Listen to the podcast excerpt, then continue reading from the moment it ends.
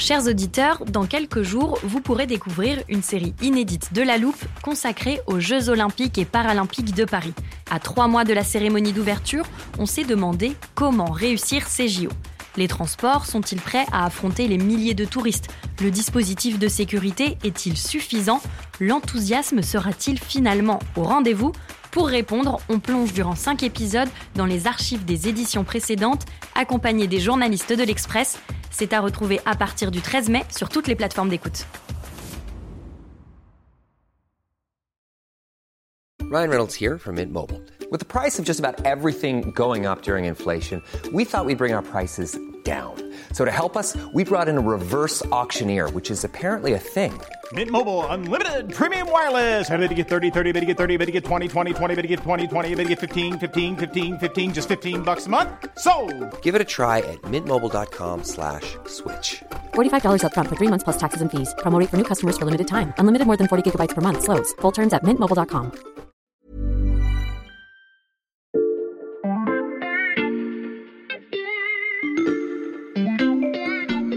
Bonjour, c'est Charlotte Baris. Bienvenue dans La Loupe, le podcast quotidien de l'Express. Allez, venez, on va écouter le magazine de plus près. Le mois de janvier, c'est le moment des résolutions, mais aussi des prévisions pour le reste de l'année.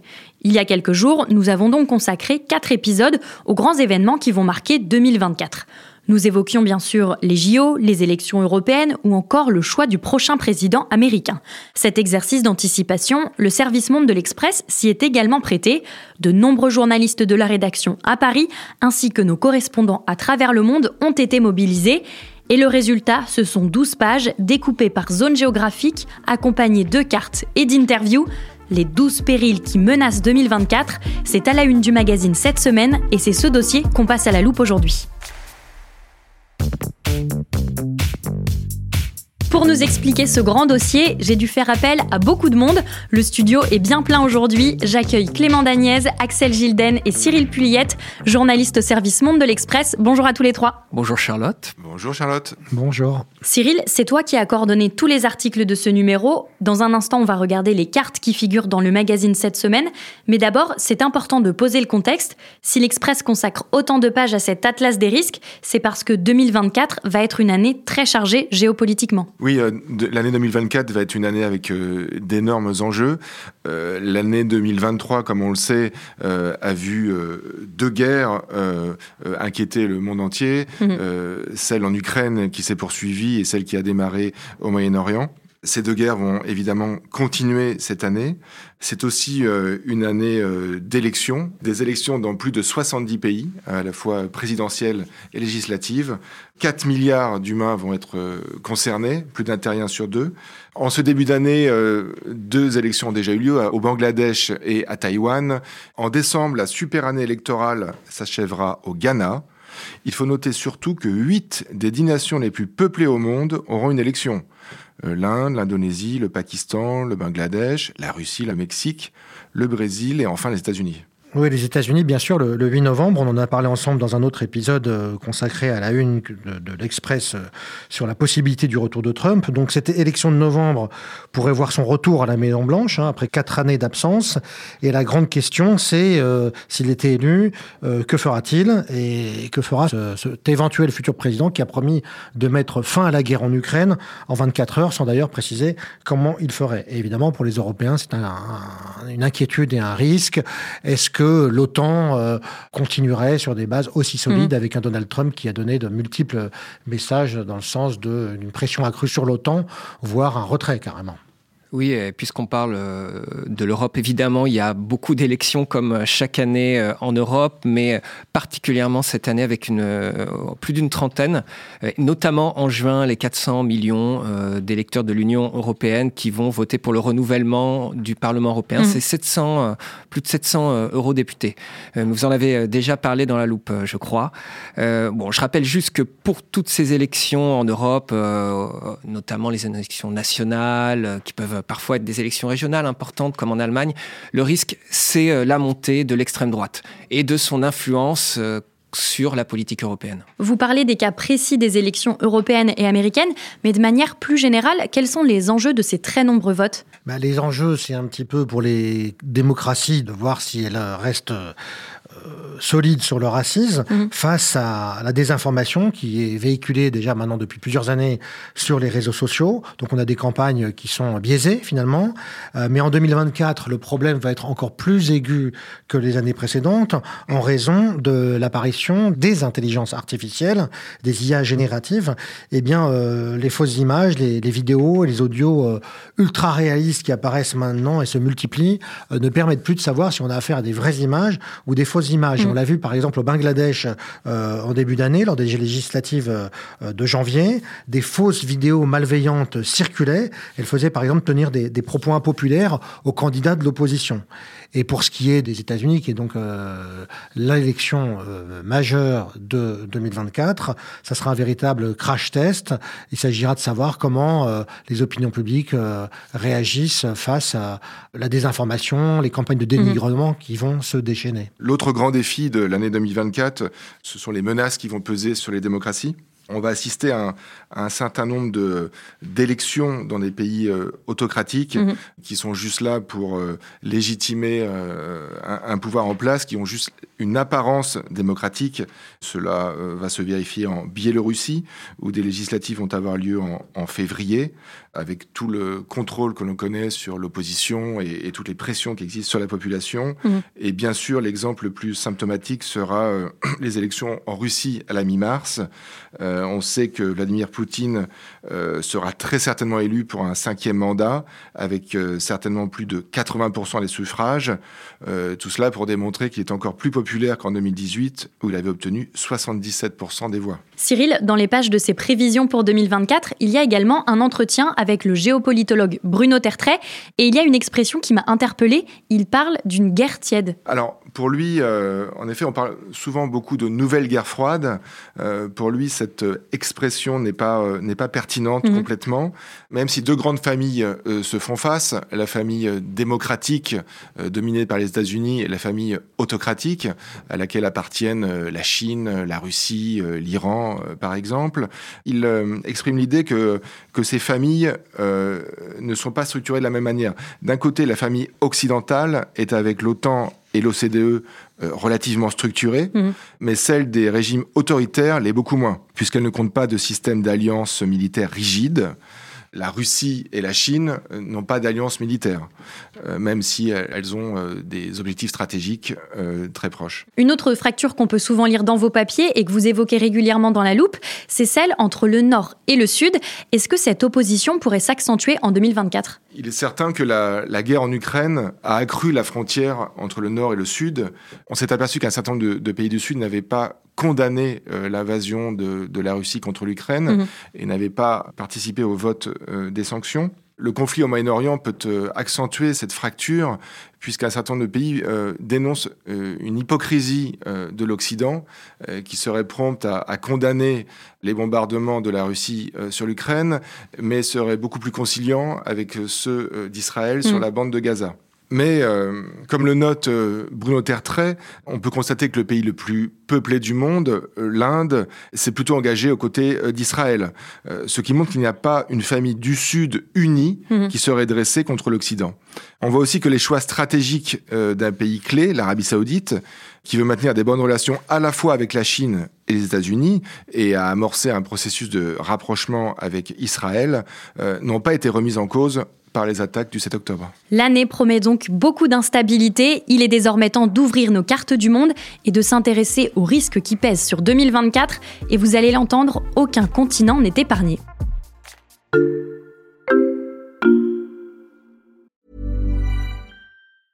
I'm Sandra, and I'm just the professional your small business was looking for. But you didn't hire me because you didn't use LinkedIn jobs. LinkedIn has professionals you can't find anywhere else, including those who aren't actively looking for a new job but might be open to the perfect role, like me.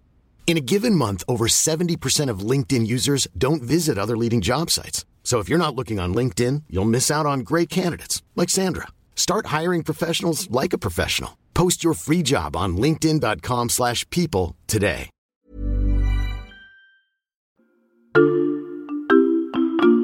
Va pas détailler chacun des 12 périls que vous avez identifiés pour que nos auditeurs puissent aller les découvrir, mais on va se pencher sur les quatre cartes que vous m'avez amenées. Oui, il y en a une pour chacune des zones sur lesquelles on s'est penché. Et les menaces pour 2024, on peut dire qu'elles seront innombrables. Alors je regarde la première carte qui est justement celle concernant l'Afrique et le Moyen-Orient. Vous avez mis en avant plusieurs risques. Tu as évoqué l'Iran et la guerre au Proche-Orient. Et il y en a un autre, le Sahel. Oui, euh, précisément Charlotte. Alors c'est euh, notamment euh, le Mali, le Burkina Faso, le Niger trois juntes, euh, trois pays où le discours des militaires au pouvoir est très axé sur le retour d'une souveraineté, une, souveraineté retrouvée. Mhm. Alors ça les rend très populaires, hein, notamment euh, auprès des jeunesses urbaines. On l'a bien vu euh, quand la France, notamment, qui avait des troupes sur place, à chaque fois a dû partir. Ces opinions publiques, elles sont séduites par cette forme de dégagisme vis-à-vis -vis des partenaires internationaux, mais aussi, et il faut le souligner, des élites dirigeantes qui était installé au pouvoir depuis la vague de démocratisation qui a touché euh, ces pays euh, dans les années 1990. Pourtant, ce tournant militaire ne devrait pas améliorer le sort des populations dans les mois à venir. Et pourquoi? D'abord parce que euh, ces attaques djihadistes, elles vont se multiplier. Euh, les Français euh, ne, sont plus là pour aider les troupes sur place à, refluer cette menace. Mhm. Donc la situation continue de se détériorer avec une montée du nombre de morts civiles. C'est ce que constatent les observateurs.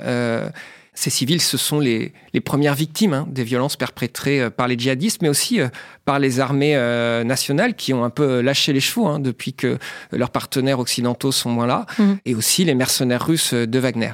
Car il faut le souligner, la Russie va rester un acteur important au Sahel dans l'année qui vient, ce qui devrait inquiéter les Occidentaux. La Russie, justement, c'est un des points sur la carte suivante, celle de l'Europe, qui est juste là. Oui, on remonte euh, un peu plus au nord. On a beaucoup parlé euh, de la baisse de l'aide pour l'Ukraine. Euh, qu'elle vienne d'Europe ou même des États-Unis. Mhm. il y a des discussions en cours au Congrès, mais aussi de cet échec important de la contre-offensive ukrainienne qui était attendue cet été. À l'Est, on voit ces derniers temps, la Russie a même repris l'initiative. C'est elle qui peut engager le plus de force et qui peut reprendre euh, un peu de terrain, même s'il s'agit plutôt de grignotage. En fait, en 2024, on peut s'attendre euh, à ce que les Russes essaient euh, de sortir de cette guerre de position, hein, ce qui sera néanmoins difficile pour eux. On voit, ils sont passés une économie de guerre avec beaucoup plus d'usines qui mhm. tournent, qui fournissent de l'armement, avec une enveloppe globale de 109 milliards de dollars. Les dépenses consacrées à la défense devraient représenter près du tiers du budget de l'État russe en 2024. Et on trouve aussi sur cette carte les élections en Europe et la situation en Azerbaïdjan. Pour la carte suivante, Axel, je me tourne vers toi. À l'Express, tu es spécialiste de l'Amérique, des États-Unis au Chili.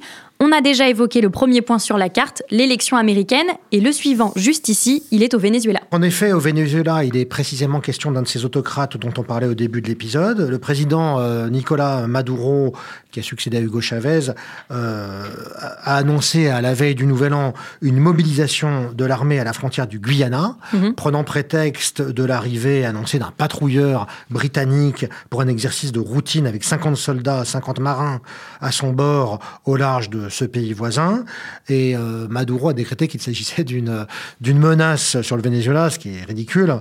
Et en fait, euh, depuis un mois, euh, le président se démène pour créer artificiellement un, des frictions avec ce pays voisin qui est indépendant depuis 1966 et dont le Venezuela revendique un morceau, un grand mhm. morceau, deux tiers du territoire depuis le 19e siècle. Mais en réalité, derrière cette manœuvre politique, il s'agit pour Maduro de tenter de mobiliser les Vénézuéliens derrière un projet nationaliste, mhm. et surtout avec ces chiffres d'impopularité qui sont euh, abyssaux. Et quelles conséquences cette situation pourrait avoir pour les Occidentaux? Alors en fait, derrière cette création artificielle d'un conflit à la frontière du Venezuela, il s'agit de créer un, nouveau foyer de tension. En réalité, c'est quelque chose qui est organisé de conserve, à mon avis, avec les Cubains d'une part, et euh, avec... Euh, les Russes euh, d'autre part, et il s'agit de créer au moment où il y a déjà deux conflits euh, en Ukraine, au Moyen-Orient, un troisième euh, foyer de tension mhm. pour un peu comme le, prônait finalement euh, Che Guevara en 1966, créer des, foyers de guérilla, si je puis dire, et il parlait de créer un, deux, trois Vietnam. Et on retrouve un petit peu cette logique euh, qui vise à euh, affaiblir et à perturber et à harceler euh, en quelque sorte l'ennemi euh, occidental. Et il est significatif qu'on retrouve le modus operandi un petit peu russe dans ce conflit qui repose sur une revendication historique frontalière. Et la dernière carte, c'est celle de l'Indo-Pacifique. Vous y évoquez les élections à venir au Pakistan, les tensions entre les deux Corées, mais aussi Taïwan. Dès ses vœux du 31 décembre 2023, le président chinois Xi Jinping a commencé à mettre euh, la pression sur Taïwan en martelant une fois de plus que la réunification entre le continent et euh, l'île était une fatalité historique. Mhm. Donc le ton est donné pour cette année 2024 et on peut s'attendre à des pressions militaires sur l'île euh, très fortes comme elles l'ont été euh, l'an dernier notamment, et euh, également à des opérations de désinformation euh, de plus en plus sophistiquées et nombreuses. Bon, je dois avouer que tous les exemples que vous venez de citer ne donnent pas des perspectives très réjouissantes pour 2024. Alors, est-ce qu'il y a quand même des bonnes nouvelles? Oui, notamment en Pologne, puisque cet automne, les ultra-conservateurs du parti Droit et Justice ont, perdu le pouvoir au profit d'un gouvernement progressiste, mhm. europhile. Tout ceci est une bonne nouvelle pour le fonctionnement des institutions européennes, pour le retour à l'état de droit en Pologne, mais aussi pour le dossier ukrainien. La Pologne, c'est le voisin direct et elle joue un rôle majeur dans l'aide apportée à Kiev. Sur le continent américain, on a vu ressurgir en Argentine euh, la question des Malouines lors de la campagne présidentielle. Alors l'archipel des Malouines, c'est cet archipel britannique qui se trouve au large de l'Argentine, où habitent 3000 euh, personnes, et qui a donné lieu à une guerre en 1982, archipel d'ailleurs britannique depuis 1833. Et donc, euh, Javier Millet, le nouveau président ultralibéral, a dit lui aussi qu'il revendiquait les Malouines, on aurait pu s'inquiéter d'un regain de tension, mais en réalité, la bonne nouvelle, c'est qu'il a dit que pour sa part, euh, il n'envisageait pas de commettre la même erreur que la dictature argentine en 82 en partant en guerre, mais plutôt en négociant mmh. avec euh, les Britanniques sur un modèle euh, inspiré de la rétrocession de Hong Kong. Il faudra quand même qu'ils travaillent beaucoup et très fort, car 99% des habitants de cet archipel sont contre et veulent rester britanniques. Alors en Afrique de l'Ouest, un risque de tension a été évité aussi au Liberia. Mmh. Euh, en réalité, la transition de pouvoir s'est faite de manière pacifique, malgré le contexte euh, politique de cette euh, région où les coups d'État militaires se sont multipliés ces dernières années. Et en Asie, on peut aussi évoquer le cas de la Birmanie, où l'opposition militaire à la junte au pouvoir depuis le, coup d'État progresse et s'est emparé d'une bonne partie du pays, menaçant clairement la junte. L'Atlas géopolitique des risques et des bonnes nouvelles pour 2024, c'est à lire cette semaine dans l'Express. Merci à tous les trois. Merci. À bientôt, Charlotte. Cyril Pluyette, Clément Dagnès et Axel Gilden du service Monde de l'Express. Leurs articles de ce grand dossier sont également disponibles sur le site l'express.fr. Si vous n'êtes pas encore abonné, chers auditeurs, je vous rappelle que la souscription est à 1 euro les deux premiers mois en ce moment. Et pour ne rater aucun des décryptages des unes de l'Express, pensez à suivre la loupe sur votre plateforme d'écoute de podcast, par exemple Spotify, Castbox ou Amazon Music. Cet épisode a été monté et réalisé par Jules Cro. Retrouvez-nous demain pour passer un nouveau sujet à la loupe.